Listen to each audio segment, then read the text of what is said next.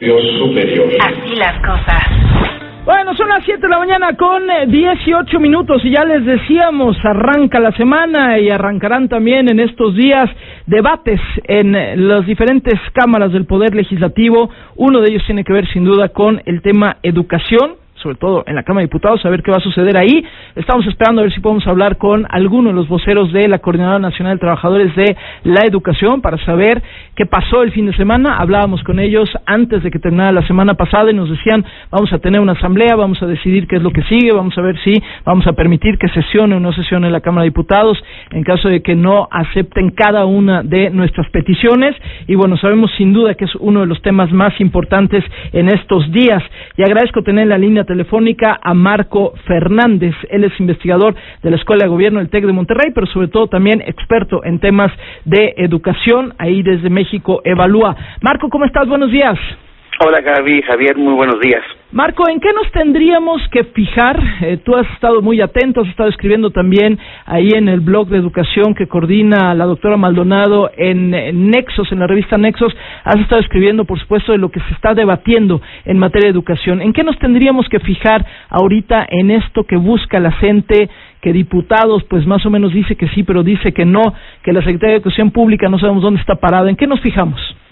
Básicamente, la demanda central de la Coordinadora Nacional de Trabajadores de la Educación, que es el movimiento de la disidencia magisterial, exige que todo aquel egresado de una normal pública reciba de manera automática una plaza para entrar precisamente a la carrera de maestros y, maestras, que es una de las tres leyes que se están analizando en, San Lázaro. Exigen también que eh, no haya ningún tipo de evaluación, incluso las evaluaciones eh, diagnósticas, que son las evaluaciones voluntarias para poder detectar fortalezas y, pues áreas de oportunidad de, de los maestros, pues ellos se oponen a esas evaluaciones, dicen que lo que único que se requiere que sea voluntario sea la capacitación.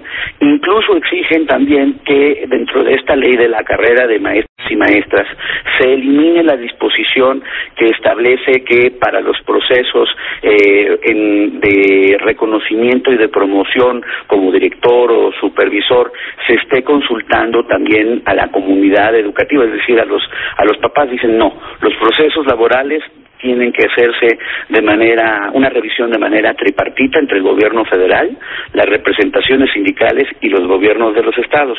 Entonces, aquí es el corazón del asunto, no es una, una discusión eh, educativa, no es una eh, eh, discusión de cómo este, mejorar lo que aprenden nuestros niños y jóvenes en las escuelas públicas.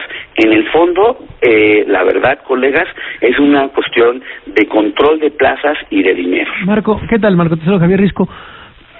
No sé cuándo, desde cuándo estamos discutiendo esto. Lo mismo. Lo mismo, ¿eh? Lo mismo, perdón, pero pasan, creo que incluso años, Marco, tú lo tendrás mucho más claro, pero estamos estancados en la misma discusión.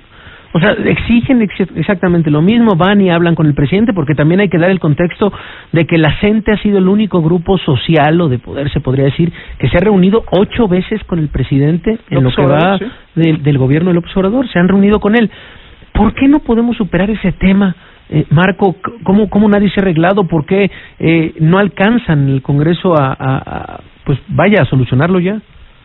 Porque en el fondo eh, la verdad es que está en, en disputa el control de mucho dinero.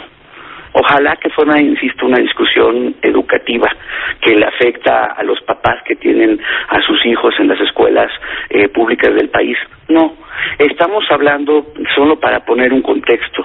En el sexenio pasado, cuando se hizo la reforma educativa, hubo el concurso para educación básica, que es la educación preescolar, primaria y secundaria, el concurso de 147.688 plazas para entrar al servicio y de 31.526 plazas para promocionarte como director o supervisor. Y recordemos que esas plazas anteriormente pues había lana de por medio, que la propia Albester Gordillo reconoció que al menos costaban 50 mil pesos las plazas, y si le creemos al Albester Gordillo, estamos hablando de por lo menos un negocio de 10 mil 389 millones de pesos. Entonces, por eso no nos ponemos de acuerdo, porque en el fondo es ver quién controla, a qué escuela se da el profesor, por ejemplo, una vez que entre, y eso lamentablemente se hace con lana. Ellos le llaman un término que siempre usan de manera eh, rimbombosa, que se llama bilateralidad, pero que en español ya no, cuando exigen que regrese la bilateralidad, es que sea el, la representación sindical en acuerdo con las autoridades educativas quienes decidan la política de los docentes en términos de a dónde se van, qué cursos se forman, e incluso ha habido negocios de los propios cursos de formación de los docentes. Entonces, históricamente, esto ha sido un gran negocio de corrupción a cambio de movilización política y han aprendido históricamente la gente de la coordinadora que es en las calles, no en las aulas, como logran mejores recursos económicos que no tienen nada que ver con educación, se etiquetan como tal, pero que lamentablemente se desvían por problemas de corrupción. A ver, Marco, vamos a detenernos tantito, aguántame unos minutitos, tenemos en la línea telefónica precisamente para ver qué es lo que va a hacer la coordinadora en estos días, a Isidoro Castañeda, coordinador regional de la CENTE, de la Coordinadora Nacional de Trabajadores de la Educación en Michoacán. Isidoro, buenos días, te saluda Gabriela. Eh, señor muy buenos días. Eh, pues cuéntenos qué va a suceder esta semana. La semana pasada hablábamos aquí en estos micrófonos con Wilbert Santiago, vocero de la sección 22 de la CENTE, y nos decía que este, iba a haber alguna serie de reuniones, posiblemente el fin de semana, y que decidirían qué iban a hacer esta semana, sobre todo si iban a permitir que se sesionara o no en la Cámara de Diputados. ¿Qué tienen previsto para esta semana, Isidoro? Mire, estamos en espera de que sí se haga la sesión eh, nosotros estamos pensando en ir a una movilización al Congreso.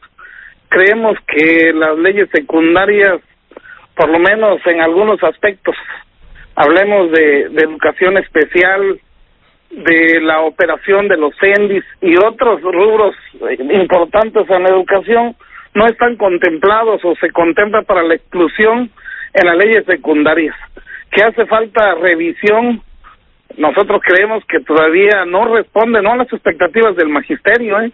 creo que no responde a las expectativas del pueblo. ¿Ustedes tienen medidas en ese sentido, las expectativas del pueblo? Porque dice, este, creo que ha habido muchos debates, hubo parlamento abierto también en materia de educación, en donde también participó la coordinadora. Este, ¿Ustedes tienen medidas, las expectativas del pueblo? Porque por otro lado sentimos que hay mucha gente que dice, ya tenemos que avanzar en materia educativa. Este, cuando nosotros decimos que no responde a las expectativas del pueblo es que hasta el día de hoy, por lo menos, incluso como queda esta reforma educativa, no es para la eh, se prepara al, al, al niño, al educando, para el trabajo más que para la vida. Responde a cuestiones de carácter político, económico, permitiendo o con una filosofía hacia permitir la explotación este entre los seres humanos. Y las expectativas del pueblo cuáles son las expectativas del pueblo yo creo que garantizar la educación pública y gratuita que esta educación pueda servir para los jóvenes abrirse paso en la vida